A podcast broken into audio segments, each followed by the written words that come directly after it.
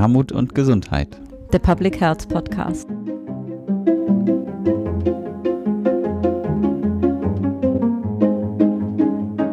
Ja, heute nehmen wir euch wieder mit in die Rubrik Hinter den Kulissen und für das Kongressteam ist heute mein Kollege Julian Bollmann mit dabei. Hallo, lieber Julian. Hallo. Und ich, mein Name ist Maren Janella. Ja, ereignisreiche Zeiten auch bei uns im Kongressteam, denn wir nehmen heute dieses hinter den Kulissen auf am 13. Dezember, also kurz vor Weihnachten. Und wir haben heute etwas Besonderes getan, nämlich eine Vorabversion unseres Programms an alle verschickt, die den Kongress inhaltlich mitgestalten, damit sie da nochmal einen Blick raufwerfen können. Ja, wie geht's dir damit, Julian? ja, wow, äh, wirklich ereignisreiche Zeiten. Ähm, Glaube ich, wieder ein, ein riesiger Meilenstein, den wir da vollbracht haben. Und ähm, ja, ein ganz tolles Programm, kann ich jetzt schon mal sagen, was wir da mit den Programmkomitees zusammengestellt haben und äh, wirklich tolle Beiträge, die uns erreicht haben und die wir wieder darstellen dürfen und eine Plattform geben dürfen. Genau, dem kann ich mich äh, nur anschließen. Natürlich sind wir da total gebiased. ähm, aber ähm, genau, ich glaube, selbst wenn man versucht, das so neutral, wie wir es gerade versuchen oder können einzuschätzen, ähm, ist das wirklich wieder ein ganz schönes Fund. Und mhm. vielen Dank nochmal an alle, die uns ihre tollen Beiträge auch zur Verfügung gestellt haben für dieses Jahr, weil damit steht und fällt natürlich alles. Wir machen ja ganz schön viel neu und wir hatten in einer hinter den Kulissen schon mal ein bisschen was gesagt zu dieser Neuausrichtung des nächsten Kongresses. Aber ich fände super, Julian, wenn du noch mal ein bisschen mehr dazu sagen könntest, wie mhm. wir eigentlich tagen äh, im März, bevor wir dann zum Programm konkreter kommen. Ja, gerne, genau. Also nochmal, um da von vorne einzusteigen, wir starten am 6. und 7. März 2023 mit dem digitalen Teil des Kongresses. Ähm, wir haben bisher da 72 Veranstaltungen vorgesehen, also schon mal zwei richtig volle Tage mit vielen, mhm. vielen Veranstaltungen. Dann haben wir eine kleine Übergangsphase und wie wir die gestalten, da nehmen wir euch bestimmt auch nochmal mit ähm, in einem anderen Podcast. Mhm. Und dann geht es am 21. und 22.3. endlich wieder in Präsenz, ähm, endlich auch dann weiter. Diesmal am Henry Ford Bau, da haben wir euch ja auch schon was erzählt drüber an der Freien Universität hier in Berlin. Ähm, mhm nicht ganz so viele Räume, nicht so ganz so viel Programm, aber 35 intensive Veranstaltungen, auch da ganz, ganz viel Spannendes ähm, wieder mit dabei. Und zwar wichtig in dieser Aufteilung, ähm, dass wir immer an beiden Teilen auch so eine Akteursvielfalt haben, dass wir auch eine Themenvielfalt haben, also dass ähm, alle eigentlich alles mitnehmen können und sich in beiden Teilen auch wiederfinden. Und dazu kommen dann natürlich noch die zentralen Eröffnungsveranstaltungen und Abschluss. Also insgesamt wieder 108 Veranstaltungen. Das äh, sagen wir heute mit Stand 13.12. Mal gucken, was wir uns noch einfallen lassen. Aber ein bisschen Rahmenprogramm wird es auch wieder geben natürlich. Aber mhm. dazu auch gleich ein paar erste Informationen natürlich. Genau. Ja, ganz schönes Brett, ähm, mhm. auf jeden Fall. Ähm, ich weiß noch, dass wir als Team sozusagen mal angetreten waren mit 100 und mhm. genau wie es dann immer so ist, ähm, da bleiben wir dann nie bei. Aber genau, jetzt ähm, wollen wir natürlich auch die Errungenschaften beider Möglichkeiten ausschöpfen, äh, müssen aber natürlich den Balanceakt schaffen zwischen dem Ermöglichen und es äh, selber aber auch noch schaffen von unseren Kapazitäten. Von daher ist das jetzt so der Kompromiss, ähm, auf den wir uns eingelassen haben und den wir uns zutrauen. Genau. Und das ist schon wieder ganz schön was los, auf jeden Fall. Magst du ein bisschen was zu Ticketpreisen und so sagen und wie wir so formal jetzt weitermachen? Das wäre mhm. gut. Ja, gerne. Also dadurch, dass wir auch zwei unterschiedliche Teile haben, haben wir auch unterschiedliche Ticketkategorien wieder. Wir haben einmal ein Ticket nur für den digitalen Teil, für Leute, die am Präsenzteil vielleicht nicht können. Dann haben wir ein Ticket für den Präsenzteil äh, in umgekehrter Reihenfolge und natürlich auch ein Kombi-Ticket, wo dann beide Teile besucht werden können. Und jeweils haben wir dafür auch die Ermäßigung. Das äh, digitale Ticket, spoilern wir auch schon, würde es hier für 85 Euro geben und ermäßigt dementsprechend 50 Euro. Das Präsenzticket für 100 Euro, zwei vollgepackte Tage und ermäßigt 65 Euro. Und das Kombi-Ticket in der etwas gemeinsam günstigeren Variante für 120 Euro und ermäßigt 80 Euro. Und was uns ja da auch immer wichtig ist, ähm, wir bieten natürlich auch äh, wie in allen anderen Jahren auch die Möglichkeit, dass Menschen, die sich den Kongressbeitrag nicht leisten können, kostenfrei teilnehmen können. Da kann man sich sehr barrierearm bei uns einfach melden und dann ist das überhaupt kein Problem. Auf der anderen Seite freuen wir uns natürlich auch, wenn es Leute gibt, die ein Soli-Ticket kaufen und damit anderen eben diese Möglichkeit schaffen, kostenfrei am Kongress teilzunehmen. Genau. Und da einfach Barrieren abzubauen und gerade auch die Leute zu erreichen, die uns ja auch wichtig sind, dass sie eben auch mitdiskutieren können und nicht immer nur über sie diskutiert wird. Ja, und wenn ich jetzt schon ganz heiß bin, kann ich mich denn schon anmelden und kann ich schon überweisen oder wie ist denn da der Plan?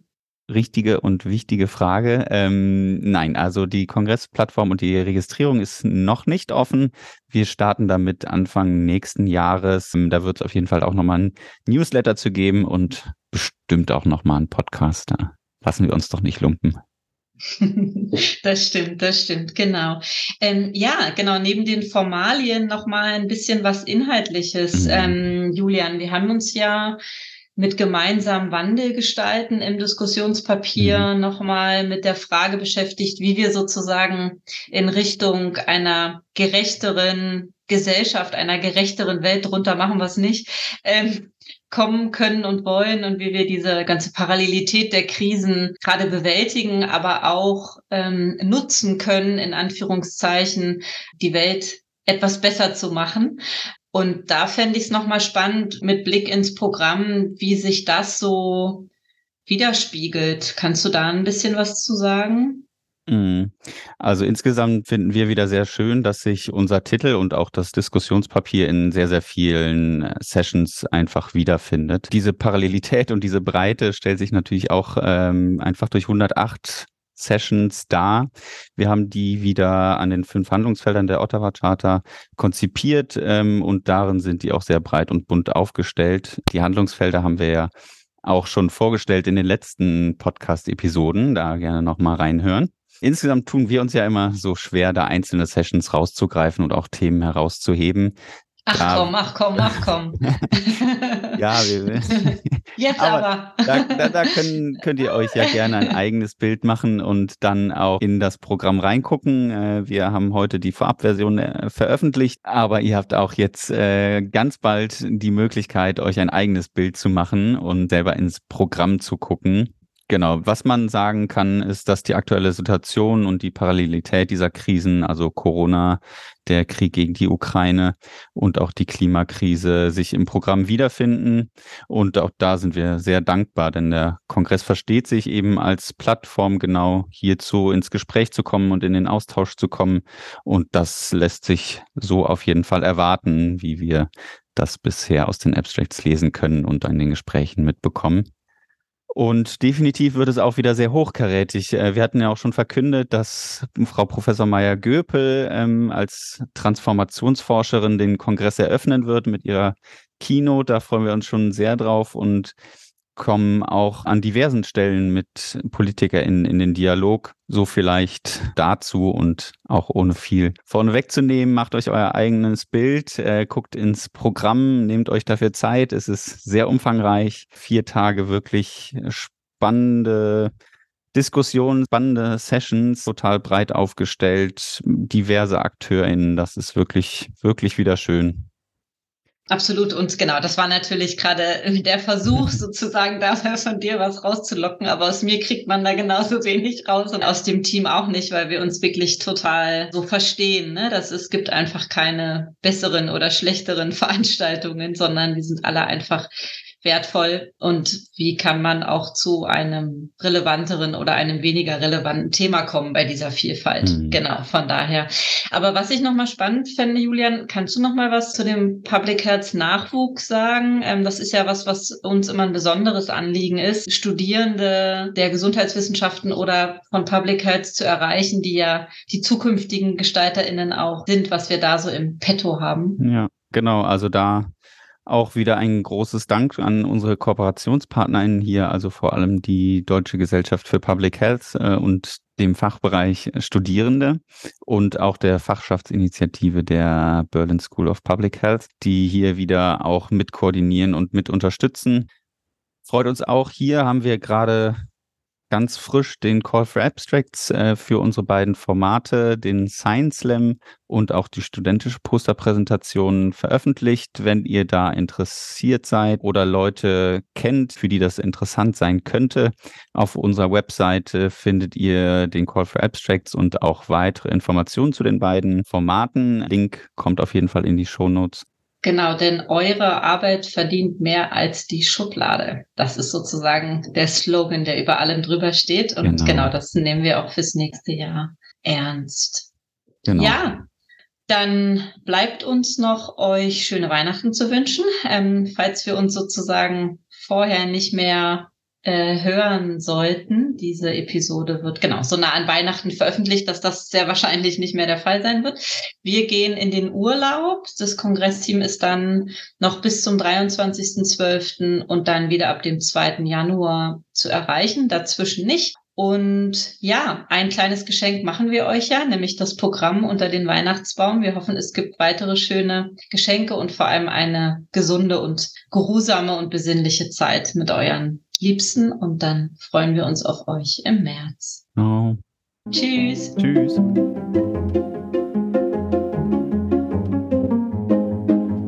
Ja, herzlich willkommen zum Podcast Armut und Gesundheit, der Public Health Podcast. Heute ist Montag, der 5. Dezember und wir nehmen die schon 44. Episode unseres Podcasts auf. Mein Name ist Maren Janella und für das Kongressteam ist heute meine Kollegin Marina Martin mit dabei. Hallo, liebe Marina. Hallo.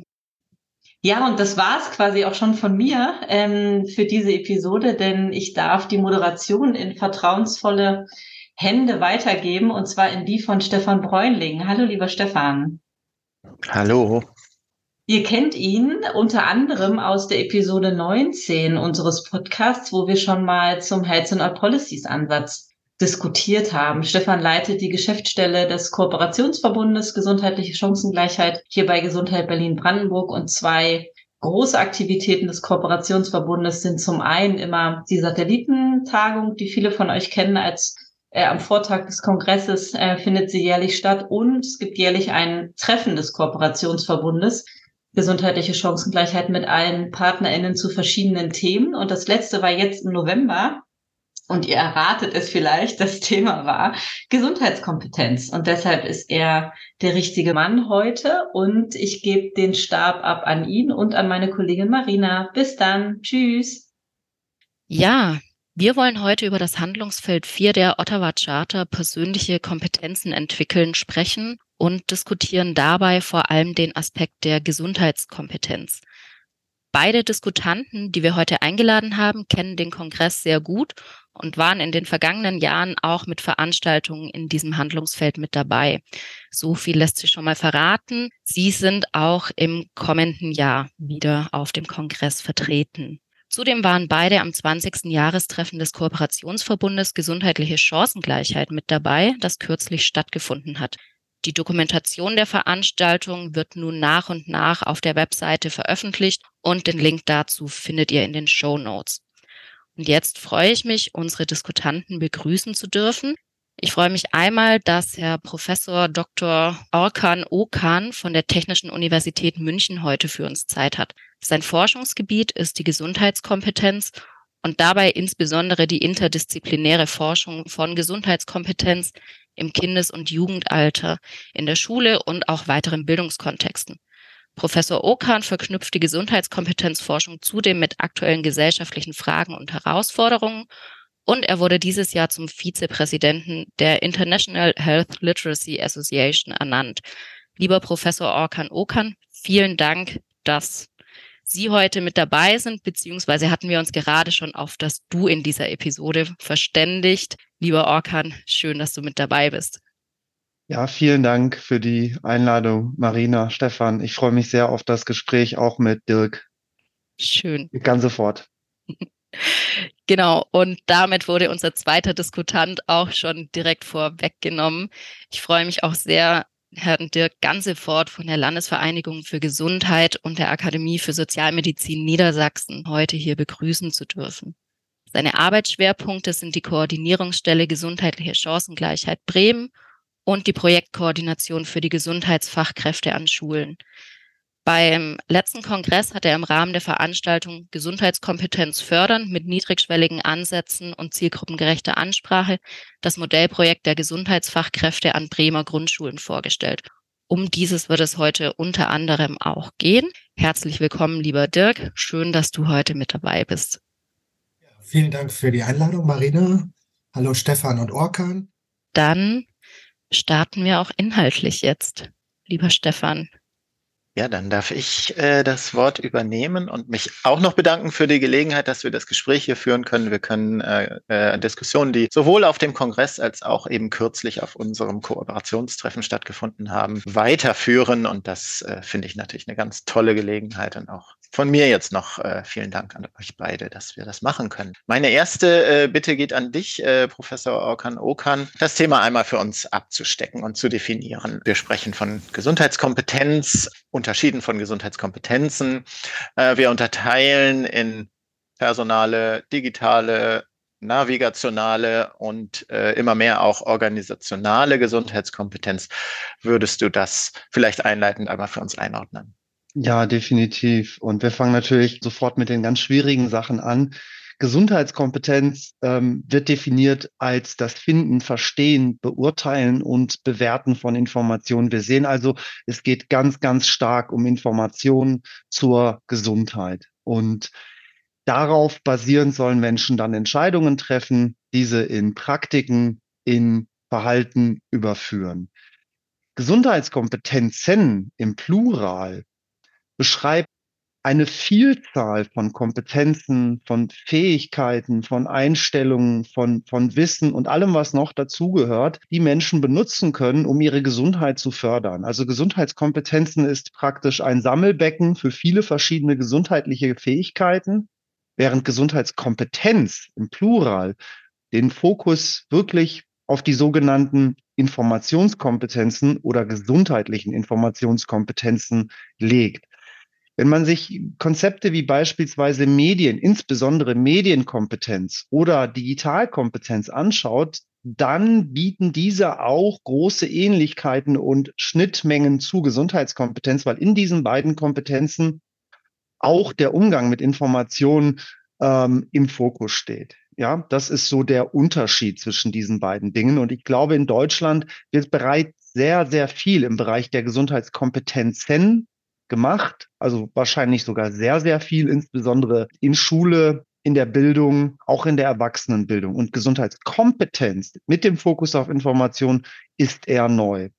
Und dann hast du natürlich richtigerweise diese vielen Subkonzepte der Gesundheitskompetenz erwähnt, wie zum Beispiel, also die personale ist das, was ich gerade definiert habe, aber noch die digitale Gesundheitskompetenz, die das Verständnis der personalen Gesundheitskompetenz ganz explizit auf digitale, auf virtuelle Umgebungen überträgt. Wie kommen Menschen mit Informationen im Internet, im virtuellen Raum, in den sozialen Medien zurecht? Wie tauschen sie sich dort zum Thema Gesundheit aus, gewinnen neues Wissen und verwenden es dann in ihrem Lebensalltag? Ja, und mit der digitalen Gesundheitskompetenz, aber auch mit der navigationalen oder mit sowas wie alkoholbezogene, Diabetes, krebsbezogene Gesundheitskompetenz etc. befindet man sich auf der personalen Ebene der Gesundheitskompetenz. Und nun haben wir die organisationale Ebene. Und ich mache immer ganz gerne die Unterscheidung wie in der Gesundheitsförderung. Verhaltens, Prävention und Verhältnisprävention. Mit der personalen befinden wir uns eher auf Ebene der Verhaltensprävention und mit der organisationalen Gesundheitskompetenz bewegen wir uns auf der Ebene der Verhältnisprävention. Da geht es in erster Linie darum, Strukturen und Rahmenbedingungen, die Determinanten von Gesundheit zu adressieren und ganz konkret Anforderungen an Individuen, wenn sie die Gesundheitskompetenz anwenden, wenn sie versuchen, Prävention zu betreiben und Gesundheit äh, zu fördern, zu senken, die Komplexitäten aus den Situationen herauszunehmen. Und in dem Sinne ist die organisationale Gesundheitskompetenz entstanden, als Pendant zur personalen Gesundheitskompetenz und beschreibt eigentlich das Maß, in dem Organisationen Menschen dabei helfen, Informationen zu finden, zu verstehen, zu beurteilen und anzuwenden. Ja, wir haben also einen komplementären Ansatz und in der Gesundheitskompetenz Forschung Praxis spricht man dann vom relationalen Modell der Gesundheitskompetenz mit zwei Ebenen, Strukturen, Agency, personale, organisationale Gesundheitskompetenz, Verhaltensänderungen und soziale Veränderung. Vielen Dank soweit. Ich glaube, es wird noch anschaulicher, wenn du uns jetzt noch sagst, wie fördert man denn organisationale Gesundheitskompetenz konkret? Ja, also während Gesundheitskompetenz, die personale ja noch relativ neu ist, ist die organisationale Gesundheitskompetenz viel neuer. In den USA entstanden um 2010, 11, 12 herum, dann nochmal zahlreiche Male ähm, abgewandelt und verbessert und dann äh, nach Europa gebracht durch äh, Professor Jürgen Pelikan und erst einmal übertragen auf Krankenhäuser mit dem österreichischen Begriff Krankenbehandlungsorganisation. So, und dort ähm, werden einfach wenn man die Gesundheitskompetenz in dem Setting fördern will, äh, liegen Methoden, Boxen, solche Toolboxen vor mit unterschiedlichen Maßnahmen äh, zur ähm, Patientenkommunikation, Patientenschulung, leichte Sprache, Aus-, und Weiterbildungs, kleine Tools und Gimmicks wie zum Beispiel Frag mich äh, drei oder nimm immer jemanden mit, also altbekannte äh, Methoden aus der Gesundheitskommunikations- und Gesundheitsförderung. Und dieses Konzept aus dem Setting, aus dem Versorgungssetting wurde auf die soziale Arbeit beispielsweise in Österreich schon übertragen und hier in Deutschland haben wir es auf, die, auf das Schulsetting übertragen und haben ebenfalls eine Toolbox, also eine Materialsammlung hergestellt mit unterschiedlichen Interventionen. Man muss jetzt sagen, unser Konzept der organisationalen Gesundheitskompetenz hat acht Standards, also acht Ebenen, in denen man Gesundheitskompetenz im Setting stärken kann. Und während wir beispielsweise für zwei unserer Standards, Standard 4 und 5, personale Gesundheitskompetenz von SchülerInnen und von Lehrkräften stärken, sehr viele Materialien haben, nämlich genau diese Interventionen und Unterrichtsprogramme, um die personale Kompetenz zu fördern, sind für die anderen Dimensionen noch nicht so viele Interventionen verfügbar. Da sitzen wir jetzt gegenwärtig daran, screenen die Literatur, weil man auch hier wieder aus verwandten Bereichen äh, beispielsweise Interventionen heranziehen kann. Aber insgesamt muss man sagen, ist sind diese, sind diese Standards liegen in einem Bereich, der noch relativ neu ist und gegenwärtig erst erforscht wird. Das heißt, auch die Interventionsentwicklung in diesem Bereich ist noch relativ neu. Aber ich sage mal aus Erfahrungen, die wir mit beispielsweise hier in Deutschland oder international mit der guten, gesunden Schule oder der Health Promoting School haben, die viele Anschlussstellen bieten zum Konzept der organisationalen Gesundheitskompetenz in der Schule, beispielsweise Netzwerkarbeit, ja, mit den äh, wichtigen äh, Hilf Hilfssystemen oder anderen Settings, Einrichtungen und Fachkräften, die mit der Schule zusammenarbeiten. Da gibt es schon äh, Interventionen, die kann man auch heranziehen. Kommunikation, Kommunikation innerhalb der Schule, außerhalb der Schule, aber auch mit den Eltern. Das ist ein weiterer Standard. Auch da kann man äh, Interventionen heranziehen. Der erste Standard, und da glaube ich, ist dann die Intervention auch am leichtesten, der sagt nämlich, Gesundheitskompetenz in das Leitbild der Schule aufnehmen. Ja, wir haben in der Schule unterschiedliche äh, Pläne, Entwicklungspläne, Arbeitsweisen, Arbeitspläne. Und dort könnte man Gesundheitskompetenz ja übers Kollegium, über die Schulleitung, über die verschiedenen Gremien aufnehmen und würde damit schon einmal sicherstellen, dass Gesundheitskompetenz überhaupt ein Thema in Schule ist. Also eine, Inform eine Intervention würde ich jetzt hier als relativ einfach äh, zu entwickeln und umzusetzen, beschreiben. Und die anderen, die müssen wir erst noch entwickeln oder müssen genau hinschauen, wie wir denn in den anderen Standards Gesundheitskompetenz in die Schule bringen. Ich würde an der Stelle gern schon mal einhaken, dass jetzt ähm, ja schon sehr stark um diese Abgrenzung der Verhältnis- und Verhaltensebene ging mit der organisationalen Gesundheitskompetenz. Einfach aus dem Grund, da ich, ja, sage das jetzt mal so, dass dieses Themenfeld, also zum einen das Handlungsfeld persönliche Kompetenzen entwickeln, aber auch das Thema Gesundheitskompetenz auch bei Akteuren des Kongresses ja nicht unumstritten ist, da es eben die Kritik ist, dazu einlädt, Verhalten zu individualisieren und auch Gesundheit zu individualisieren. Und das haben Sie jetzt ja schon sehr deutlich erklärt, warum es eben in der organisationalen Gesundheitskompetenz genau nicht um diese Verhaltensebene geht, sondern dass wir die Strukturen ändern müssen und Organisationen so gestalten müssen, dass sie leicht verstehbar sind, dass Menschen sich darin zurechtfinden.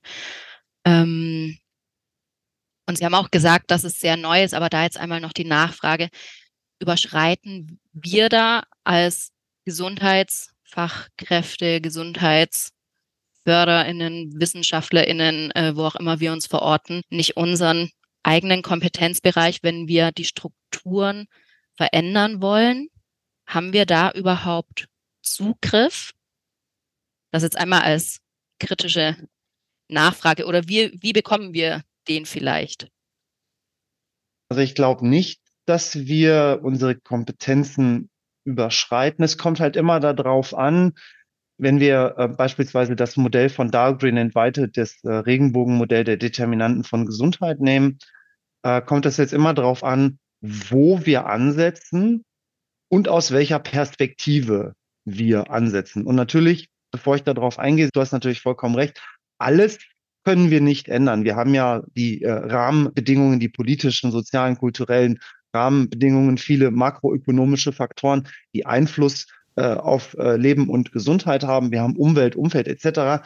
Aber beispielsweise, wenn ich jetzt wieder mal Kinder, Jugendliche nehme, und zwar in ihrer Rolle als SchülerInnen. Und dann möchte ich Verhältnisprävention betreiben und möchte solche Modelle wie von Dahlgren und, oder viele andere mhm. solcher Modelle der Determinanten von Gesundheit äh, heranziehen.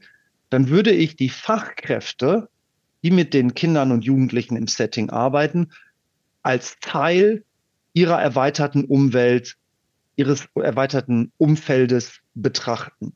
Und wenn ich dann diese Zielgruppen adressieren würde, ja, sei es sie zu sensibilisieren, durch Ausfort und Weiterbildung überhaupt auf das Thema aufmerksam zu machen, ein Awareness äh, zu äh, generieren, wie es beispielsweise um die Bedarfe hinsichtlich Gesundheit, Gesundheitsförderung und Gesundheitskompetenz in den Zielgruppen ausgeht, in diese Kompetenzen, diese Professionsvermittlungskompetenzen, inhaltliche, didaktische etc. mitgebe, dann betreibe ich ja eigentlich Gesundheitsförderung oder Gesundheitskompetenzförderung bei Kindern und Jugendlichen, ohne direkt diese Zielgruppe zu adressieren, nämlich indem ich die Stellschrauben im diesem erweiterten Modell auf den unterschiedlichen Ebenen, Meso, Makroebene versuche mhm. zu stellen. Gleichzeitig kann ich auch die Schule als Ganzes nehmen und versuchen, dort Prozesse zu optimieren auf die Relevanz von Gesundheitskompetenz hinzuweisen, Materialien in das Setting hineinzugeben, Möglichkeiten aufzuzeigen, wie dann die Schule als Ganzes besser auf die Bedarfe insbesondere von vulnerablen, benachteiligten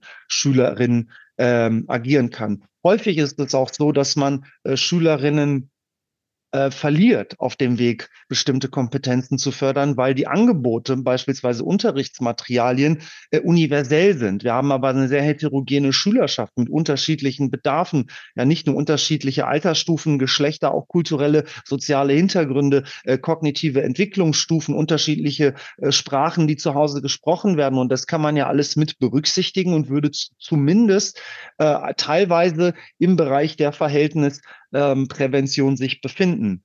Aber, und, und da hast du natürlich vollkommen recht, Gesundheit in allen Politikbereichen. Das heißt, es ist ein All-Hands-Job. Wir brauchen äh, alle, die daran mitarbeiten. Und das gilt halt auch für Gesundheitskompetenz. Es geht nur mit der Bildungs-, mit der äh, Gesundheitspolitik, äh, mit der Administration, mit den vielen äh, Netzwerken. Beispielsweise, wir haben ja jetzt hier auch äh, LVG äh, sitzen, die sehr aktiv sind. Wir haben aber auch weitere Einrichtungen. Wir haben Netzwerke wie Gute Gesunde Schule, die ganz eng sowohl mit der Praxis, also mit den Schulen, mit den Lehrkräften, mit den Schulleitungen, aber auch mit den äh, Ministerien zusammenarbeiten. Und hier müssen wir dann schauen, dass wir alle diese Akteure mit einbinden in die Stärkung der Gesundheitskompetenz, weil äh, es ist halt eine gesamtgesellschaftliche Aufgabe. Ja.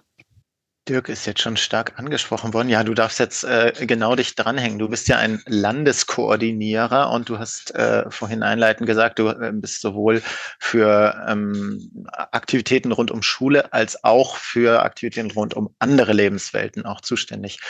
Ja, gerne. Was ist die Rolle dieses äh, Aufgabenfeldes in deiner Arbeit? Und gerne natürlich auch äh, gelingt es dir denn, ähm, dabei auch die Verhältnisorientierung wirklich mit stark zu machen.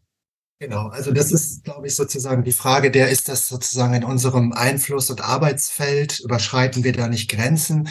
In der Praxis ist es eigentlich so, dass die Settings oder die Setting-Verantwortlichen genau das anfragen und einfordern. Also auch sozusagen Gesundheitskompetenz, Informationen, Beratung und ähnliches in das Setting als Organisation reinzubringen. Also die Akteure im Setting zu schulen, zu beraten, eine Lotsenfunktion zu bilden, sowohl in Schule als auch im Quartier. Also häufig ist Schule auch zwar ursprünglich eher ein geschlossenes Setting, aber immer auch geöffneter hin zu dem jeweiligen Quartier. Und da wird ganz klar auch von den Schulleitungen das angefragt und eingefordert. Also dass Gesundheitsfachkräfte in Steuergruppen sitzen, dass sie äh, sozusagen auch Weisungsentscheidungen in der Schule mitgestalten und da eben auch Aspekte von Gesundheitskompetenz reinbringen. Also ist das sozusagen bei den Setting-Verantwortlichen nicht etwas, wo ähm, ja, irgendwie eine bisschen äh, äh, Distanz zu uns ist, sondern im Gegenteil eher versucht wird, auch eine Nähe herzustellen und diese Expertise, die die Gesundheitsfachkräfte im Bereich Gesundheitskompetenz, Gesundheitsförderung haben, auch ganz aktiv einzubinden bei sich. Ähm, also da nehmen wir eine große Offenheit wahr. Ähm, die Gefahr, um nochmal zum Anfang zu kommen, Marina, äh, dass wir das stark individualisieren, ist sicherlich da. Also da müssen wir auch aufpassen. Das ist aber, glaube ich, schon immer ein Problem in der Gesundheitsförderung und Prävention. Ähm, beginnen vielleicht sogar mit der Definition von Gesundheitsförderung, also die Menschen, das den Einzelnen zu befähigen. Ähm, wir müssen natürlich auch ganze Systeme und Organisationen befähigen an der Stelle. Und in der Praxis passiert genau das um vielleicht noch mal kurz auch zu Beginn des Gesundheitskompetenzbegriffs zu kommen, der ja sehr schön von Orca noch eingeführt wurde. Ähm, wir arbeiten in der Regel auf verschiedenen Ebenen mit verschiedenen Akteursgruppen. Also wir haben sehr komplexe Interventionsebenen, die wir da adressieren. Gesundheitskompetenz ist für uns da sicherlich ein Leitkonzept, ein ganz entscheidendes Leitkonzept, aber in der Praxis nicht so trennscharf. Also in der Praxis, wenn wir jetzt das Beispiel der Gesundheitsfachkraft an einer Schule haben, da geht es in den Bereich der Gesundheitsbildung, Gesundheitserziehung, Ernährungsbildung beispielsweise und aber eben auch um Gesundheitskompetenz ganz konkret eben das Finden, Verstehen, Beurteilen und dann auch Anwenden von Gesundheitsinformationen. Und genau, ich finde, Dirk, was du beschrieben hast, ist auch genau der richtige Ansatz. Also es gibt sehr viele solcher nützlichen Tools, ja. Gesundheitskompetenz ist nur eins davon.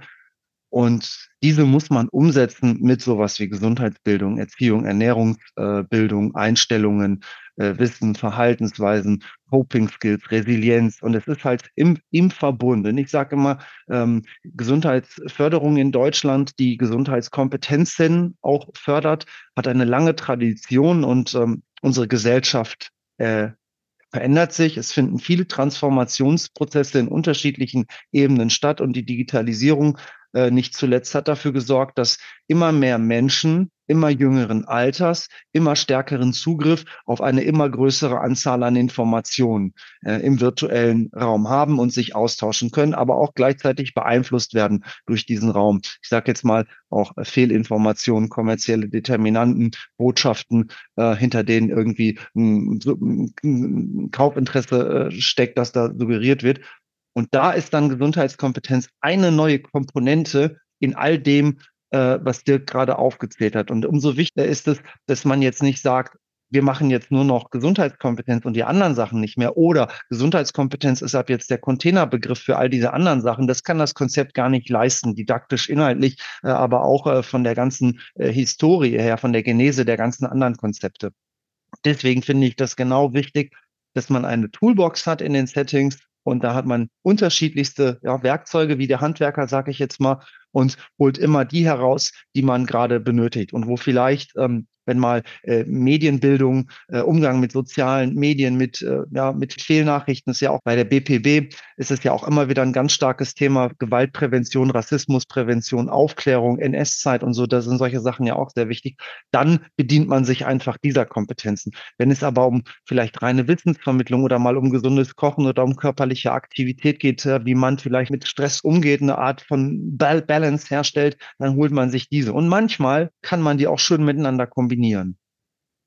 Häufig ist es dann auch sozusagen Logik. Ich habe verschiedene Dialoggruppen. Also ich fange mal an bei einer Schulklasse und habe da bestimmte Themen zum Bereich digitale Gesundheitskompetenz. Also ich versuche mit den Kindern mich in dem Feld zu orientieren und sehe dann in der Klasse einzelne Fälle, wo sozusagen die schon dem äh, ausgesetzt sind, äh, auch Fehlinformationen haben und kann dann nochmal einzeln in der Beratung auch dann mit den Eltern zusammengehen und da sozusagen Gesundheitskompetenzberatung ganz eng machen. Also das heißt, häufig baut es auch aufeinander auf.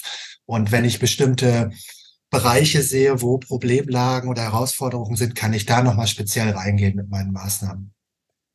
Vielen Dank. Orkan hat jetzt eben schon einen Aspekt angesprochen, nämlich dass die ähm, Relevanz des Themas Gesundheitskompetenz sich natürlich in den letzten äh, knapp drei Jahren nochmal erheblich verändert hat. Wir haben äh, mit Informationsflut und mit Fehlinformationsflut und so weiter ganz anders äh, zu tun als äh, noch vor wenigen Jahren und haben damit natürlich auch eine Dramatik gehabt. Wir sprechen jetzt sicher ganz anders über Gesundheitskompetenz als noch vor drei Jahren. Ich möchte gerne äh, eine Frage noch ähm, äh, hinzufügen, ich habe die schöne Gelegenheit, eine Frage zu stellen, die mir schon seit zweieinhalb Jahren richtig unter den Nägeln brennt.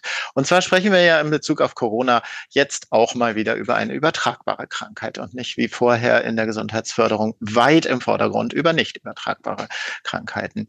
Ähm, das heißt, wir sprechen auch von der äh, Notwendigkeit, sich und andere vor Ansteckung zu schützen. Und da möchte ich mal fragen, was hat denn der Begriff Solidarität beispielsweise oder die, die Fähigkeit, Rücksicht äh, zu nehmen auf zum Beispiel vulnerablere Gruppen, ähm, mit dem Konzept der Gesundheitskompetenz auch zu tun. Müsste das oder hat das nicht auch unser, unsere Idee von Gesundheitskompetenz nochmal ein ganzes Stück verschoben? Ja, also ich, ich würde das in jedem Fall ähm, befürworten, bestärken wir sind, wir sind Menschen, leben mit anderen Menschen zusammen und haben natürlich dann auch bürgerschaftliche äh, Verantwortung. Und da kommt dann eben in so einer gesundheitlichen äh, Risikosituation, in so einer Krisensituation, wo jeder von äh, betroffen ist, natürlich die Solidarität, hm, Empathie meinetwegen auch, ähm, rückt dann in den Vordergrund. Und ich glaube, äh, wenn wir mit Informationen umgehen, ja, wir haben jetzt immer nur wirklich von ganz ähm, streng gesundheitlichen Informationen, also mit, mit direktem Gesundheitsbezug ähm, gesprochen, wissen aber, dass man, äh, Stefan und Dirk, das habt ihr vorhin ja im Eingangsgespräch, als wir uns noch vor dem Podcast unterhalten haben, dass man Gesundheit ja auch viel weiter erfassen kann. Es ging um dieses äh, BZGA Stadtraummonitoring. Und da sehen wir, ja, es gibt Faktoren, die vielleicht auf den ersten Blick nicht direkt mit der Gesundheit zu tun haben, aber auf dem zweiten Blick und wenn man dann nochmal detaillierter hinguckt, eigentlich einen riesengroßen Effekt haben. Und eben in einer solchen gesundheitlichen Risikosituation ähm, geht es eben auch darum, Informationen zu solchen Dingen äh, zu verstehen, bewerten und dann entsprechend umzusetzen. Man muss natürlich auch äh, nicht nur sich, sondern auch andere, ja, im sozialen Nahraum, in der Familie, aber gesellschaftliche Verantwortung, eben dieses bürgerschaftliche Engagement, diese Verantwortung, die haben wir alle. Ja, und deswegen glaube ich, Solidarität ist jetzt keine zentrale Komponente von Gesundheits, äh, Kompetenz. Aber sie haben was miteinander zu tun und sie müssen äh, insbesondere in Situationen ähm, wie jetzt zusammen gedacht werden. Ähnlich beispielsweise zur Solidarität würde ich jetzt mal sagen, Vertrauen, also Trust, Vertrauen. Das ist ja auch ähm, äh, psychosozial ähm, taucht gar nicht auf in, in den Definitionen von Gesundheitskompetenz, aber ist trotzdem äh, sehr relevant für die Gesundheitskompetenz. Und ich glaube, diese Liste äh, könnte man beliebig fortführen. Ja? Also Gesundheitskompetenz kann man zwar sehr eng abstecken, ganz klar definieren, aber was man damit machen kann, oder mit welchen anderen Ansätzen und Konzepten man sie äh, verbinden kann. Das gibt uns der Alltag, die Relevanz, äh, die gesellschaftlichen Ereignisse, äh, die Richtungen, in denen, in die wir uns bewegen, her. Beispielsweise Solidarität, ja Unsicherheit, auch Klima. Ja, klimabezogene Gesundheitskompetenz. Ja, wir, wir wissen, Klima beeinflusst die Gesundheit. Ergo ähm, sind diese Informationen zum Klima auch gesundheitsrelevant. Und daher ist es eminent wichtig, dass wir die klimabezogene Gesundheitskompetenz auch adressieren, insbesondere natürlich in Schule und Bildung. Transformative Bildungsinhalte, Unterrichtseinheiten und ähnliches, genau. Was sich ja auch wunderbar zum Gesundheitsthema dann auch integrieren lässt. Also in der Regel sind eben klimafreundliche Maßnahmen in der Regel auch gesundheitsförderlich. Also das ist, glaube ich, auch ein großer Bereich, können wir auch gerne nochmal dazu kommen. Nochmal, um über diesen Solidaritätsgedanken zurückzukommen. Ähm, wie Orkan sagte, im Konzept selber ist es jetzt nicht ausdrücklich äh, angesprochen, sozusagen, das alles im Kontext von Solidarität oder Vertrauen war jetzt ein anderer Begriff. Aber implizit ist es natürlich drin. Und in Corona haben wir an den Schulen ganz klar gesehen in der praktischen Umsetzung, wie Hygienemaßnahmen vermittelt werden, die hauptsächlich dem Schutz der anderen dienen.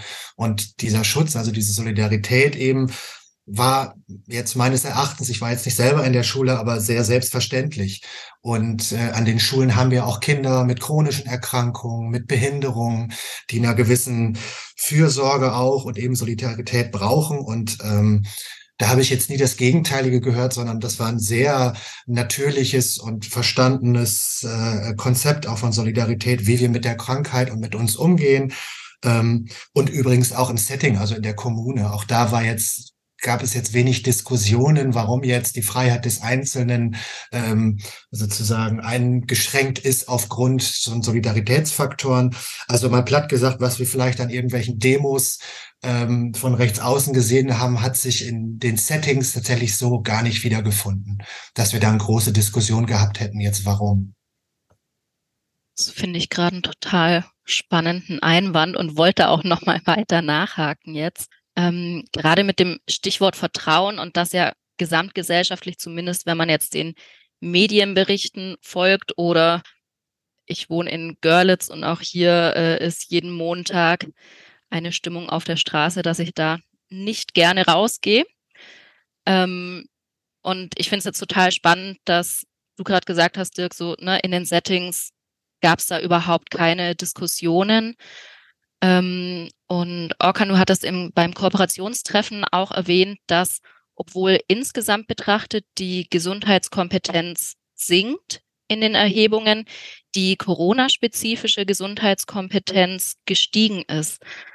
Habt ihr beide da Erklärung für diese Diskrepanz? Also zum einen, warum die Corona-spezifische Gesundheitskompetenz gestiegen ist, obwohl ja, wenn man den Medien folgt, das Thema so umstritten ist und auch Vertrauen mehr und mehr ins Wanken gerät. Gibt es da Erkenntnisse aus der Forschung oder habt ihr beide da Erklärungsansätze? Wir haben eine Studie, eine Langzeitstudie durchgeführt, die HLS Covid-19-Studie, fünf Erhebungs Zeitpunkte über 18 Monate als Trendstudie. Das heißt, wir haben nicht immer die ähm, dieselben Personen befragt, aber aus demselben Panel. So eine der ersten Langzeitstudien überhaupt und ich glaube die erste Langzeitgesundheitskompetenzstudie im Kontext ähm, von Corona. Da haben wir natürlich jetzt nicht explizit empirisch die Ursachen untersucht, wieso eine hohe oder eine niedrige äh, Corona-spezifische Gesundheitskompetenz vorhanden ist, haben nach den Erhebungen auf Grundlage unserer Analysen aber festgestellt, dass ein Trend zu beobachten ist, wenn man sich die erste Erhebung und dann die letzte Erhebung anschaut. Und da sehen wir einfach einen ähm, ganz krassen Anstieg der hohen Corona-spezifischen Gesundheitskompetenz über diese fünf Wellen hinweg. Und wenn wir uns allgemeine Gesundheitskompetenzstudien ohne eben Corona-Bezug oder ohne jetzt einen spezifischen Krankheits- oder Gesundheitsbezug anschauen, dann sehen wir für Deutschland den gegenläufigen Trend. Da wird der Anzahl, der Anteil derjenigen mit einer niedrigen Gesundheitskompetenz höher. So, das ist das, was wir untersucht haben und das ist das, was wir festgestellt haben. Und das ist natürlich ganz diametral entgegengesetzt. Man hätte eigentlich da ähnliche Entwicklungen erwartet. Und nun mussten wir diese Sachen, müssen wir die Sachen natürlich diskutieren und versuchen zu verstehen. Da sind wir jetzt gerade auch dabei. Aber ein Erklärungsansatz, den wir auch schon wirklich sehr früh 2020 im Frühsommer kommuniziert haben oder andiskutiert haben, ist der, dass Informationen über die Corona-Pandemie von heute auf morgen plötzlich sehr präsent waren in den Medien. Das heißt, sie wurden durchgängig 24-7 kommuniziert über alle Medienkanäle, aber auch über die sozialen Netzwerke der Menschen. Es hat sie alle betroffen und war plötzlich allgegenwärtiges Thema. Sie mussten sich damit beschäftigen. Dies, diese Botschaften, die da drin äh, kommuniziert wurden, diese Gesundheitsempfehlungen, Verhaltensempfehlungen, Präventionsempfehlungen, äh, Verhalten etc. waren sehr einfach. Hände waschen, Hygiene, Maske tragen, äh, Lüften etc.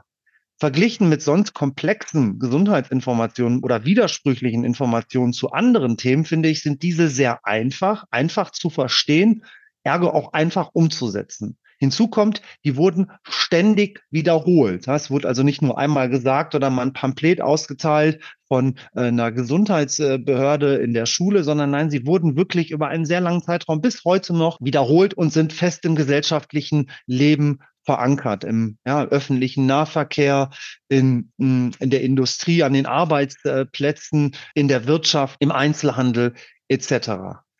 Hinzu kommt ein weiterer Punkt, vor der Pandemie und wenn wir uns Gesundheitskompetenz betrachten, dann ging es immer da, darum, dass Menschen sich selber Zugang zu Informationen zur Gesundheit verschafft haben. So, und in diesem Prozess kann es da zu Komplikationen kommen, Herausforderungen, ähm, die man vielleicht nicht bewältigen kann oder die nur sehr viel, mit sehr viel Einsatz zu bewältigen sind, Barrieren äh, und andere Schwierigkeiten, äh, die den Menschen begegnet. Finde ich die richtige Information? Ist die jetzt vertrauenswürdig? Muss ich nochmal woanders gucken? Und das alles in, in einem Raum, in einem Lebensalltag, wo vielleicht auch nur begrenzt Zeit, begrenzt Ressourcen etc. vorhanden sind ein sogenanntes Pull-Prinzip. Das ist das, was diese Situation am besten kennzeichnet. In der Pandemie ist es allerdings so gewesen, dass ein anderes Prinzip der Informationsweitergabe der Gesundheitskommunikation praktiziert wurde, nämlich ein Push-Prinzip. Die Menschen mussten praktisch gar nicht mehr von heute auf morgen selber auf die Information zugehen. Die Information wurde im Push-Prinzip zu ihnen gebracht und dann eben nach den Prinzipien, wie ich gerade beschrieben habe. Ja? Das heißt, die haben einfach die Informationen, die sie benötigen, in sehr einfacher, leicht umzusetzender Weise präsentiert bekommen. Und last but not least waren wir natürlich in diesen zwei, zweieinhalb Jahren die ganze Zeit, insbesondere in der ersten Zeit, in einem gesellschaftlichen und politischen Klima, dass die Anwendung dieser Informationen, dieser, die Umsetzung dieser Empfehlungen verpflichtend gemacht hat für bestimmte Lebensbereiche. Und wir sehen, das ist ein ganz komplexer Mechanismus mit vielen Ebenen, die ineinander greifen, die miteinander arbeiten und unterschiedliche gesellschaftliche auch Entscheidungs- und Machtinstanzen da mitgewirkt haben. Also praktisch von der Makroebene runter äh, zum, zur Mikroebene und zum Individuum. Und so ein Erklärungsansatz könnte man versuchen äh, zu interpretieren, warum es denn mit der Corona-spezifischen Gesundheitskompetenz im Gegensatz zur allgemeinen Gesundheitskompetenz, wo all diese Bereiche, die ich gerade aufgezählt habe, eigentlich auch äh, genau umgekehrt gehandhabt werden, so unterschiedlich aussieht. Genau, also dieses Push-Prinzip ist ganz klar auch in den Settings angekommen. Ähm, ich glaube aber auch, wir haben eine steile Lernkurve gehabt. Also wir, sage ich jetzt mal im weitesten, die im Gesundheitsbereich aktiven, also ÖGD, aber auch Politik, aber auch Schule dann als Setting, wo die Kinder sind. Ähm, wenn ich mich richtig erinnere, Orkan war auch eine kleine Delle ähm, drin. Also ich glaube, so nach einem Dreivierteljahr Jahr war einmal die Gesundheitskompetenz etwas schlechter im Vergleich und dann eben die, der Anstieg zu einer besseren Corona-bezogenen Gesundheitskompetenz.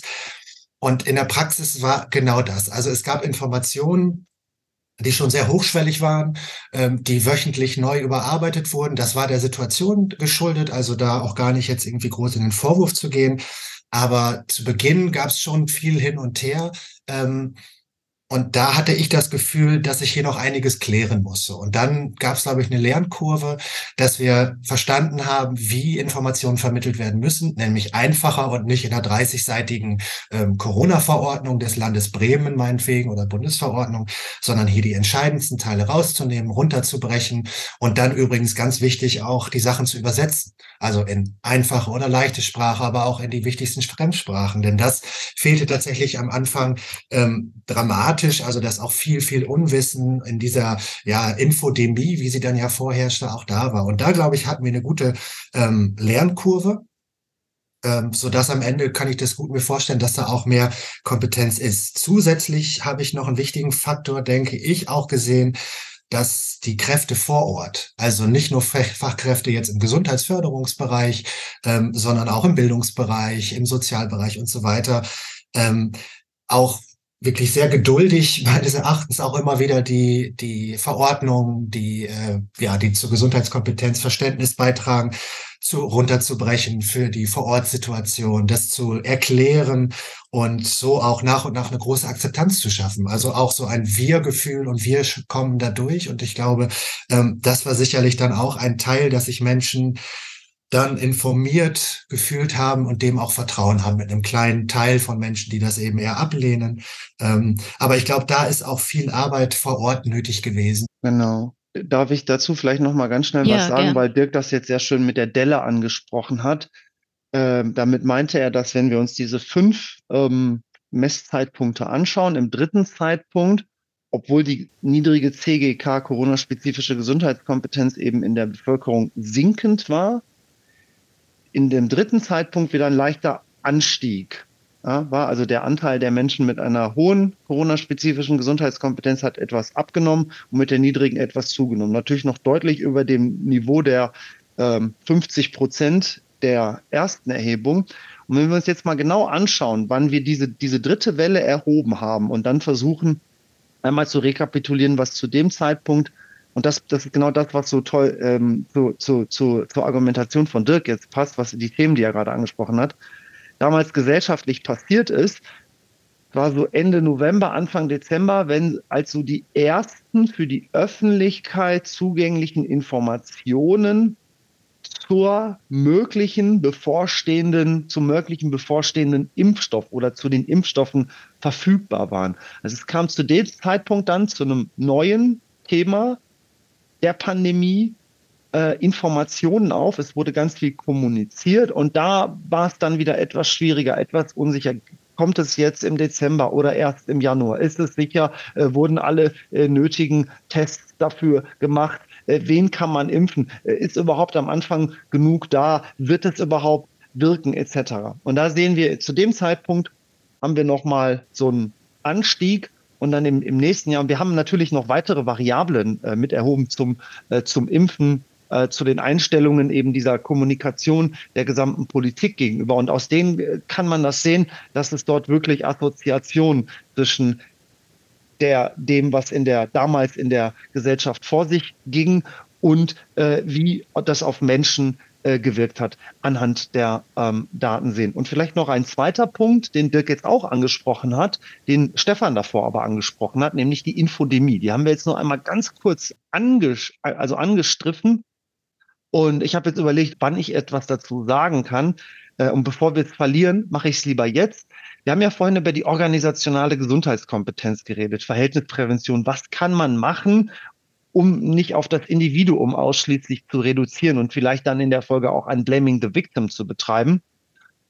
Und dann haben wir jetzt diese, diese Infodemie. Und gleich zu Beginn der Pandemie, als es losging mit der Infodemie, und es ging ja wirklich schon im Dezember 2019 los, das äh, ist die mhm. äh, ähm, SARS-CoV ist in China ausgebrochen, Covid-9, 19 Fälle konnten dann vereinzelt beobachtet werden. Und noch lange, lange, lange, lange bevor Virus und Krankheit äh, China verlassen haben, andere Regionen der Welt ähm, erreicht haben, haben erstmal Informationen jeden äh, durch das Internet angeschlossenen Raum dieser Welt, jede Person erreicht. Ja, Informationsepidemie, eben Inf Infodemie.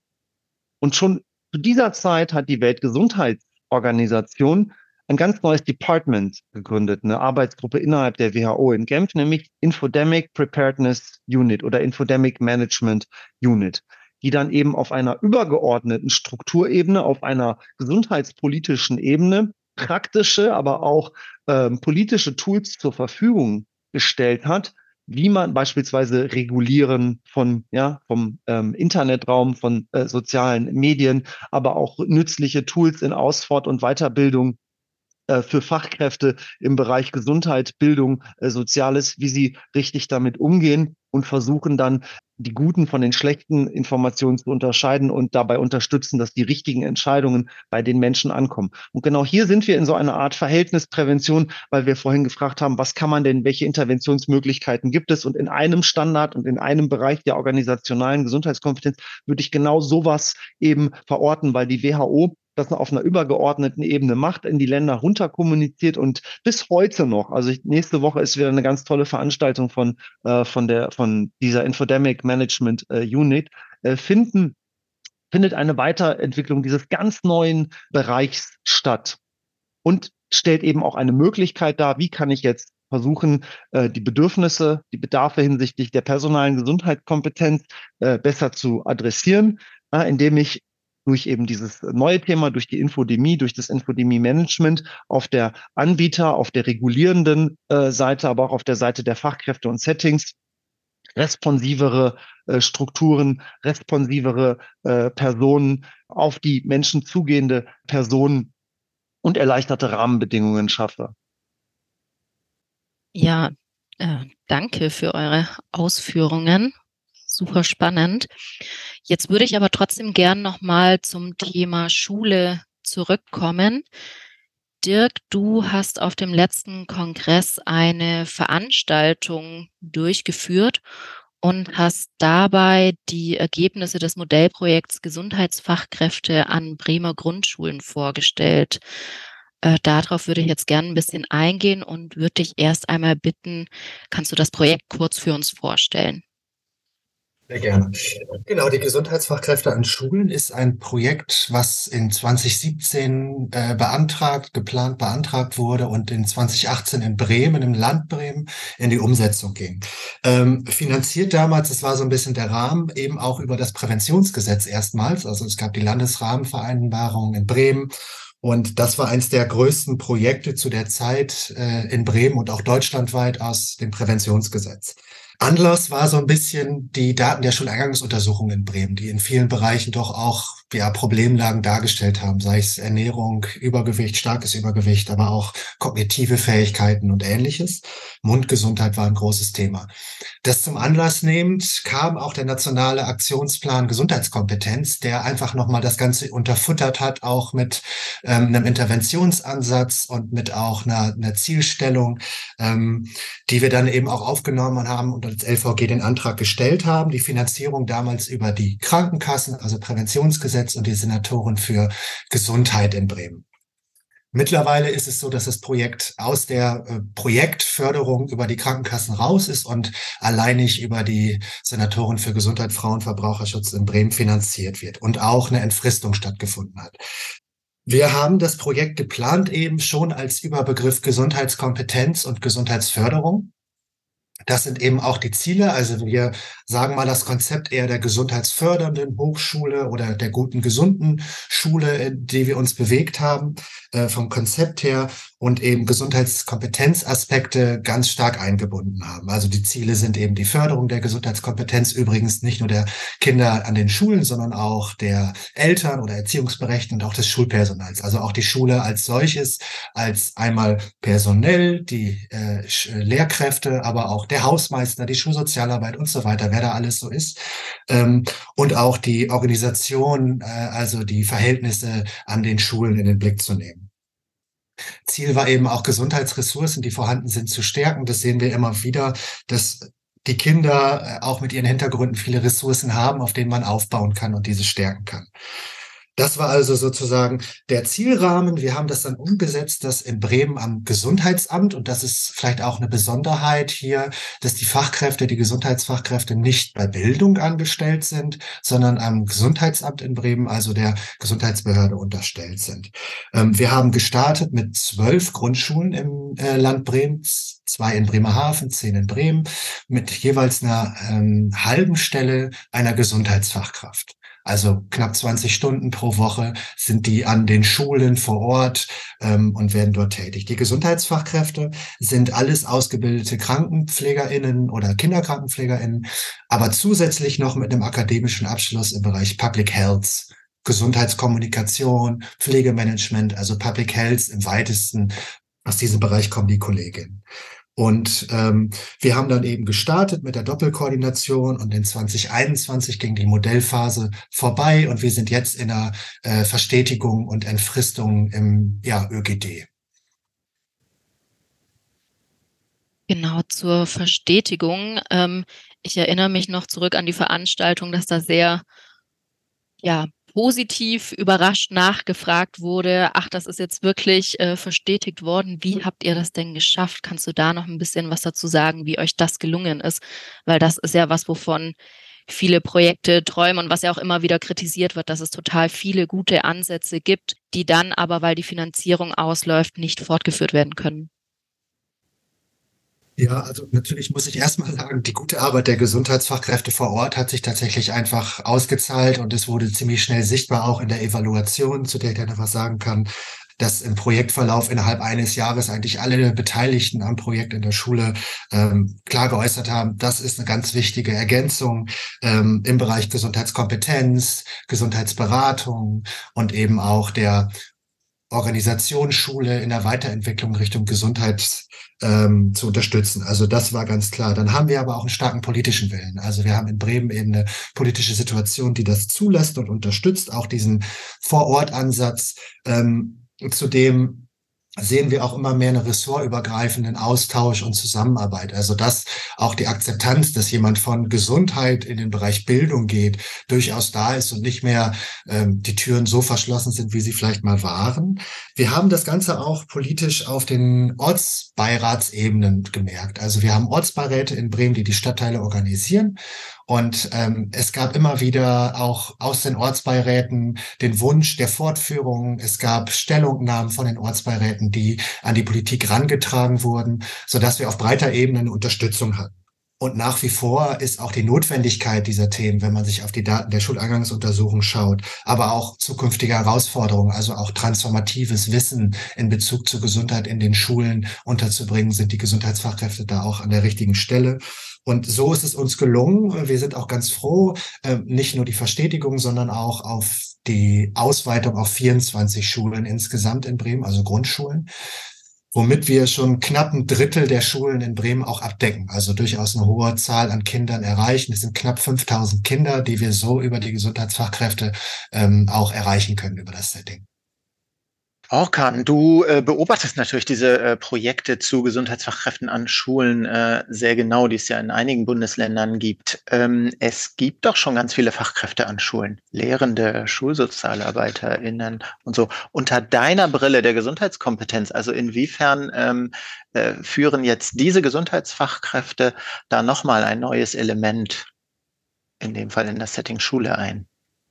Ja, also zunächst einmal, ich äh, stehe total hinter diesem Ansatz der Gesundheitsfachkräfte und ähm, das hat ja begonnen mit einem Modellprojekt vor einigen Jahren in, in Hessen und Berlin-Brandenburg, meine ich. Zwei, drei Jahre lief es und jetzt haben wir es Brandenburg, genau, und jetzt haben wir es in, in, in Bremen.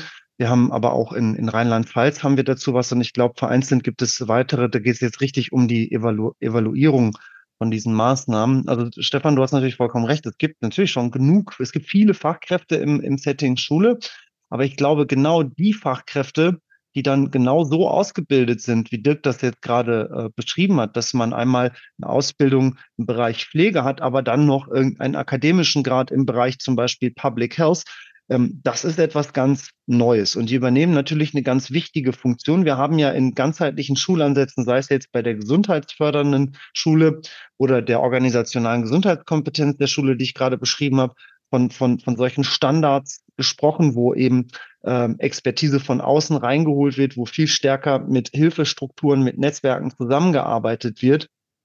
Und genau das würde ich dazu zählen. Also wir haben dann jetzt ExpertInnen in dem Setting, die zusätzlich zu den pädagogischen Fachkräften, die häufig ja auch ganz andere äh, Rollen äh, und Aufgabenprofile haben, ja, mit ihren äh, begrenzten, ohnehin begrenzten Ressourcen äh, versuchen eben diese Mandate zu bedienen. Jetzt nochmal eine Zielgruppe, die wirklich nur dafür da ist, um Gesundheitsförderung und Prävention zu betreiben. Bei, bei den Gesundheitsfachkräften geht es ja nicht nur um Gesundheitskompetenz, sondern es ist ein ganzheitlicher Ansatz schulischer Gesundheitsförderung. Und dazu zählt auch Gesundheitskompetenz. Da sind wir wieder ganz am Anfang, wo wir gesagt haben, wir haben ganz viele äh, tolle Ansätze, Tools, kleine Gimmicks, Gadgets und Werkzeuge.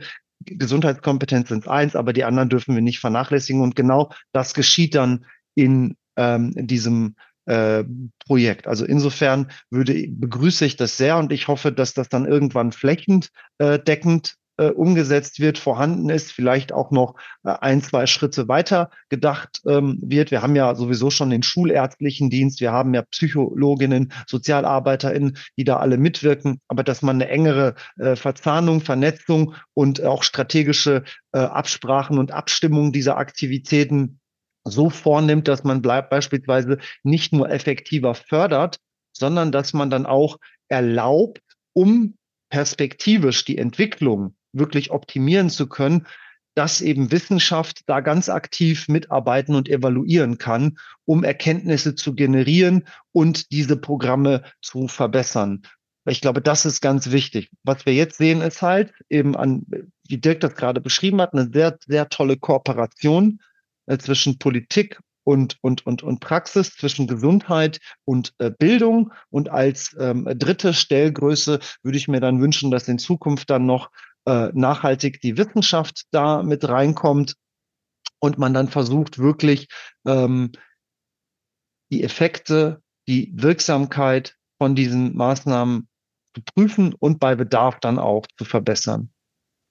Genau, das wäre auch, glaube ich, aus der Praxis ähm, nochmal so ein Wunsch. Also es gibt eine Evaluation, eine externe, ähm, aber dadurch, dass es wirklich ein komplexes Feld ist, eine komplexe Intervention auf verschiedenen Ebenen, ähm, ist da sicherlich auch immer von, für uns als, sage ich mal, Praxispartner immer der, äh, der Wunsch hoch, das auch nochmal sich genauer anzugucken ähm, und das auch systematisch dann nochmal eine Unterstützung zu bekommen. Ähm, Nochmal kurz zu der Frage auch, also ist das auch ein wichtiger Teil ähm, als des schon eh interdisziplinären Teams an Schulen? Also ist das ein Baustein, der gebraucht wird? Wir waren kurz bei Corona und da wird es ganz schnell offensichtlich, dass an den Schulen, das wurde auch in Evaluation klar, ähm, einfach sehr klar gesagt wurde, während der Corona-Pandemie waren die Gesundheitsfachkräfte da. Sie konnten uns die Hygienefortschriften runterbrechen. Sie haben unterstützt bei Wegeleitung.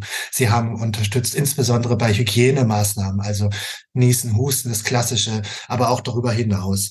Und ähm, dass da einfach jemand ist, zusätzlich noch am Gesundheitsamt angestellt. Das heißt, so ein bisschen auch hier haben wir eine offizielle Vertretung auch äh, zu diesem Thema. Ähm, war das einfach eine sehr, sehr große, äh, große Hilfe. Das wurde auch nochmal explizit in der Evaluation geäußert. Aber natürlich darüber hinaus eben auch einfach sehr kompetente im Gesundheitsbereich äh, informierte äh, Menschen vor Ort, ähm, die eigentlich in allen Bereichen unterstützen. Und Schule ist auch also vielleicht kenne ich es noch so, dass es wirklich sehr stark, es gab eine Lehrkraft und äh, uns als Schüler und das war es dann so ziemlich. Heute sind das Teams mit Schulsozialarbeit, Schulpsychologie, ähm, sonderpädagogischen Fachkräften und so weiter. Und diese Teams, die da vor Ort sind, haben eh auch eine Offenheit mittlerweile.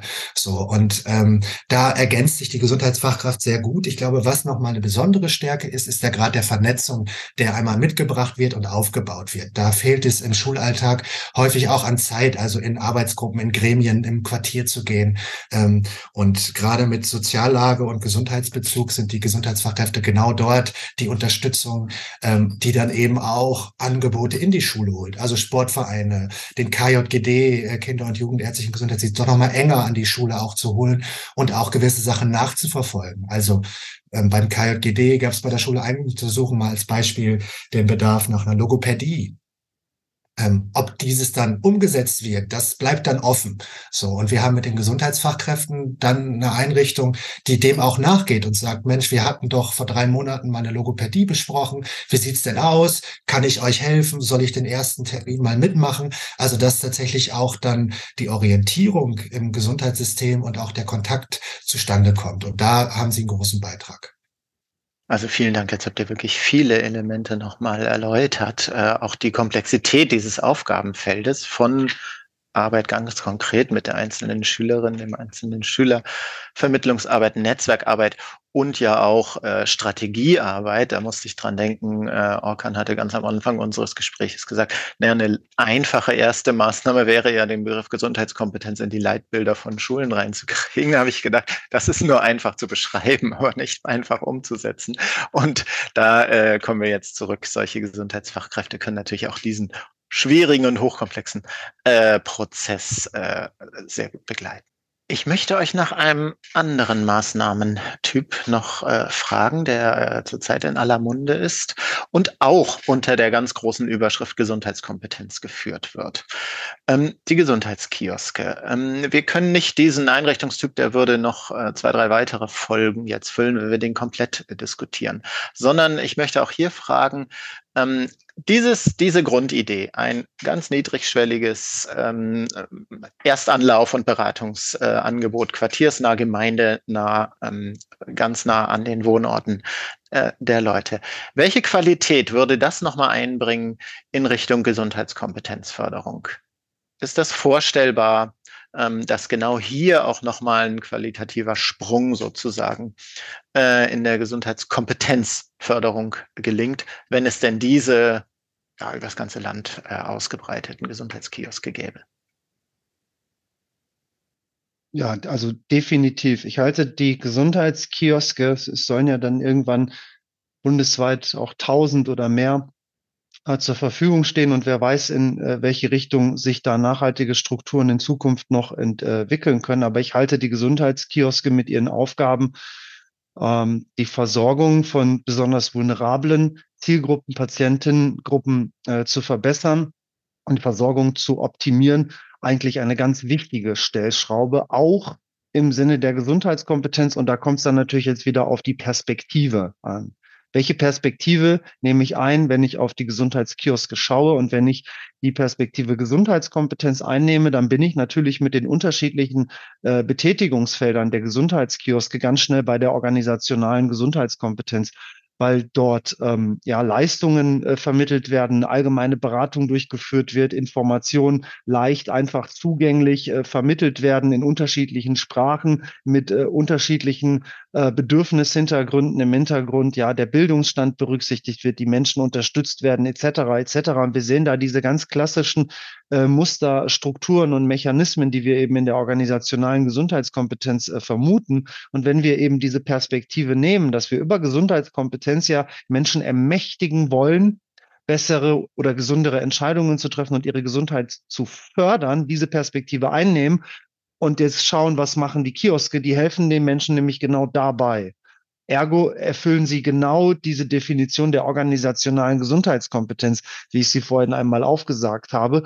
Und insofern spielen sie natürlich eben aus dieser Perspektive eine ganz wichtige oder können eine ganz wichtige Rolle für die Gesundheitskompetenz äh, übernehmen. Man müsste das natürlich jetzt auch wissenschaftlich äh, begleiten, also nicht einfach nur die Wirksamkeit, sondern auch hinsichtlich der Gesundheitskompetenz, ob es da Unterschiede gibt. Man müsste dann eben entsprechend die organisationale Gesundheitskompetenz mitmessen, die personale und dann schauen, äh, welche Outcomes kommen denn dann äh, langfristig, mittellangfristig dann bei den Zielgruppen äh, bei rum und dann könnte man wirklich dazu etwas sagen. Aber Datenanalytik ist ja auch ein ganz großes Thema bei diesen Kiosken. Die sollen ja explizit auch ähm, wissenschaftlich begleitet werden. Insofern ja ganz spannende neue Entwicklung, äh, die ich auch sicherlich weiter beobachten werde und ich eben aus, wenn ich die GK-Perspektive einnehme, dann äh, finde ich, können sie einen ganz großen Beitrag dazu leisten. Perspektive würde ich dann auch teilen. Ähm, ich glaube, wichtig hier ist hier nochmal auch ein Baustein zur Zugangsgerechtigkeit ins Gesundheitssystem und ins Gesundheitswesen, also die man damit erreichen kann. Ähm, wenn es so läuft, dass Sie vor Ort sind, in den Settings sind, dann hoffentlich erreichen Sie über Mehrsprachigkeit und Niedrigschwelligkeit eben auch Menschen, die sonst den Zugang so nicht finden. Und ähm, wenn das dort erreicht wird, eben im, Konzer im äh, Zusammenhang in Gesundheitskompetenz, ist das ein, ein toller Baustein. Ähm, ich würde hoffen, dass sozusagen integrierte Ansätze dort vertreten sind. Also dass auch Ansätze der äh, Sozial Kompetenz oder Navigation im Sozialbereich und Bildungsbereich eben auch Teil dessen sind. Also auch Gesundheitsbildung dort stattfinden kann. Mhm. Es gibt in Bremen jetzt die integrierten Versorgungszentren, wo eben auch eine Armutsberatung mitgedacht wird oder weitere soziallagebezogene Dinge. Ähm, das ist nicht originär die Aufgabe vielleicht von so einem Gesundheitskiosk, aber zumindest die Navigation in diese Einrichtungen vor Ort äh, ist, glaube ich, ein wichtiger Teil. Ähm, was vielleicht noch ein Punkt ist, wir haben hier natürlich eine Vorort äh, Einrichtung mit einem Gesundheitskiosk, der im Setting, im Stadtteil, im Landkreis verortet ist. Ähm, aber auch da sind nochmal Gedanken, es ist wiederum eine äh, Kommstruktur. Also ich gehe dorthin, um äh, unterstützt zu werden, mich zu orientieren ähm, oder eine Überleitung in Behandlung zu bekommen. Ähm, ich glaube aber auch, diese zugehenden Ansätze sollten hier Teil sein. Also auch durchaus mal rausgehen und sich bekannt machen in einem Seniorentreffpunkt, auf dem äh, äh, Markt, der einmal die Woche stattfindet oder ähnliches. Also wir machen das mit den Gesundheitsfachkräften im Quartier eben auch gerade zu Anfang, ähm, dass man rausgehen muss und vor Ort sein muss und eben auch unterschiedliche Player aus der Kommune im Sozialbildungspflegebereich auch mit reinholt. Aber grundsätzlich total spannend und ähm, äh, ja, auch als KGC ne, ähm, sind wir da auch gerne dann Teil auch der Entwicklung und des Zusammendenkens, also auch schon in Bremen mit der Behörde für Gesundheit, ähm, sind wir dabei, dass man da sich auch schon Gedanken macht für eine Umsetzung vor Ort. Vielen Dank. Ähm, mir ist deutlich geworden, ähm, diese Angebote, äh, die äh, wir grundsätzlich äh, auf jeden Fall befürworten, sind ihrerseits natürlich sehr herausforderungsvoll. Ihr habt mal eben beide gesagt, das muss mehrsprachig sein. Ähm, es muss, es muss Beratung im Grunde in verschiedene Richtungen hin äh, möglich sein. Also die äh, Kräfte, die dort arbeiten werden, brauchen ihrerseits äh, ein Riesenspektrum an äh, großen Kompetenzen, um das, was wir uns erhoffen, dann auch leisten zu können. Ähm, plus, da kommt ja noch die ähm, Tatsache dazu, dass wenn wir die besonders Benachteiligten, die besonders äh, vulnerablen, die Hochrisiko-Zielgruppen erreichen wollen, dann werden wir sie wahrscheinlich eben nicht erreichen können, wenn wir von ihnen verlangen, dass wenn Sie diese Angebote nutzen, möchten Sie auf diese Angebote zugehen sollen. Das wird halt nicht äh, funktionieren. Da zeigen uns eigentlich alle ähm, Bemühungen aus dem Bereich der Präventionsforschung der vergangenen Jahrzehnte, ja, das sogenannte Präventionsdilemma, dass wir mit den Maßnahmen, die eigentlich für diese Zielgruppen bestimmt sind, sie nicht erreichen, sondern eigentlich nur die, die überhaupt gar nicht den Bedarf haben und somit diese äh, Schere, die Ungleichheiten äh, praktisch weiter vergrößern. Also insofern muss man auch schauen, wie schaffen wir es denn, dass dieses universelle Angebot dieser Kioske proportional an den Bedürfnissen von besonders Benachteiligten ausgerichtet ist und das Angebot zu ihnen bringt. Das ist der eine Punkt. Ich glaube, das wird ganz wichtig sein. Und der zweite Punkt, also ich denke jetzt einfach mal so ein bisschen weiter über die reine, hier ist eine neue Maßnahme hinaus. Der zweite Punkt ist, wir haben ja jetzt gerade von Dirk die Gesundheits, äh, die Schulgesundheits, etwas zu den Schulgesundheitsfachkräften gehört.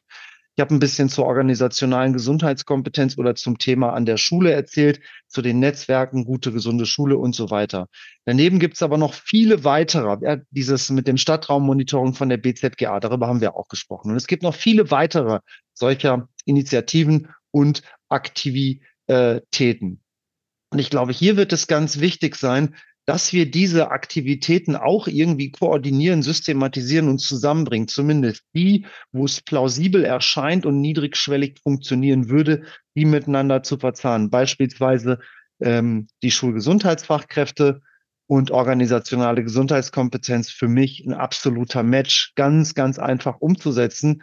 Äh, könnte man dann äh, machen. Aber eben auch mit den Gesundheitskiosken kann man da nicht eben Möglichkeiten finden, wie man sie nicht isoliert betrachtet, sondern in äh, bestehende Strukturen, vielleicht auch noch Strukturen, die noch nicht traditionell alt eingesessen sind, sondern ebenso gerade im Bestehen befindlich sind. Und dann im Sinne eines Präventionskettenansatzes meinetwegen oder eben, wie wir das jetzt bald hier bei uns in Bayern machen werden, äh, regionale Gesundheitskompetenz. Ja, also die Gesundheitskompetenz, Ressourcen, die Responsivität über verschiedene Settings hinweg, auch wieder im Sinne von Präventionsketten, die dann Gesundheitskompetenz fördernd ist oder zumindest dabei unterstützt, die Ziele zu erreichen, die wir der Gesundheitskompetenz auferlegen. Und ich glaube, diese zwei Punkte sind nochmal sehr wichtig. Ja, Vielen Dank äh, für die äh, Erläuterung auch eben zu diesen Maßnahmentypen äh, Gesundheitskiosk und Gesundheitsfachkräfte an äh, Grundschulen. Ihr habt äh, viele Stichworte auch äh, genannt, die äh, sehr schön Dirks und mein äh, Aufgabengebiet, den Kooperationsverbund Gesundheitliche Chancengleichheit, wieder adressieren. Insbesondere das Präventionsdilemma. Wie erreichen wir diejenigen Zielgruppen, die eben nicht so leicht zu erreichen sind? Ähm, wie unterstützen wir äh, Fachkräfte auch insbesondere auf Landesebene mit äh, unserer Arbeitsstruktur der KGC. Herzlichen Dank für diese Erläuterungen und Vorlagen, daran weiterzuarbeiten. Ja, dann kommen wir auch langsam zum Schluss. Wir haben den Rahmen jetzt schon etwas gesprengt, aber es war auch eine super interessante Diskussion. Als letztes möchte ich noch einmal kurz die Frage in die Runde geben. Möchtet ihr euch noch gegenseitig etwas mit auf den Weg geben oder gibt es noch etwas, das ihr gern sagen möchtet? In erster Linie wünsche ich Dirk natürlich ganz, ganz viel ähm, Erfolg bei dem, was er da macht, weil ich finde das sehr wichtig. Und es soll nicht nur erfolgreich sein und nachhaltig, sondern eben auch sehr viel Spaß machen. Und das Zweite natürlich, wieder aus meiner Perspektive, hoffe ich, dass wir auf dem Weg in diese äh, erfolgreiche Zukunft, was eben die schulische Gesundheitsförderung über die Schulgesundheitsfachkräfte angeht, vielleicht Möglichkeiten finden, Synergiepotenziale zu identifizieren und diese nutzbar zu machen. Ich arbeite natürlich selber jetzt nicht allein, sondern mit vielen Kolleginnen über äh, ganz Deutschland verteilt, auch genau in dem äh, Bereich. Und wir könnten vielleicht in der Zukunft eben dort gemeinsam Möglichkeiten finden, wie wir zusammenarbeiten könnten. Und das würde ich mir wirklich wünschen, dass man dieses eine Thema der Schulgesundheit, Fachkräfte mit der Gesundheitskompetenz und insbesondere mit der organisationalen und regionalen Gesundheitskompetenz verknüpft. Ja, sehr schön. Dann würde ich noch einen ganz kurzen Ausblick geben. Und zwar, ich habe es eingangs schon gesagt, dass ihr beide auch beim kommenden Kongress vertreten sein werdet. Und zwar wird Professor Okan mit einer Veranstaltung zu Gesundheitskompetenz als Public Health Ansatz und Thema für Bildung und Schule, also auch wieder das, worüber wir heute gesprochen haben, eine Veranstaltung umsetzen und der ganze fort zum Thema gesunde und klimaresiliente Stadtentwicklung. Auch das Thema hatten wir heute schon mal angerissen und benannt, wie wichtig das ist, das auch mitzudenken hoffe, die beiden Veranstaltungen sind nicht parallel, weil ich würde gerne äh, bei Ihnen, bei dir Orkan auch vorbeischauen. Also mal schauen, ob das der bei dem Programmkomitee ankommt. Ja, ich, ich hoffe, ich, ich hoffe doch. Und es sind ähm, tatsächlich sogar mehr Veranstaltungen noch mit äh, KollegInnen von der Uni Trier und der äh, Hochschule Fulda. Gibt es da noch einen äh, Workshop zu ähm, Schulleitungen im Bereich äh, Pflegeschulausbildung. Dann haben wir mit der Barmer gemeinsam einen ganz großen Workshop zu unserem aktuell neuen Projekt durchblickt, wo es um die Stärkung der digitalen Gesundheitskompetenz bei SchülerInnen und bei Lehrkräften geht, wo wir auch äh, die organisationale Gesundheitskompetenz von Schulen in der Zukunft mit einem digitalen Benchmarking-Tool äh, messen wollen.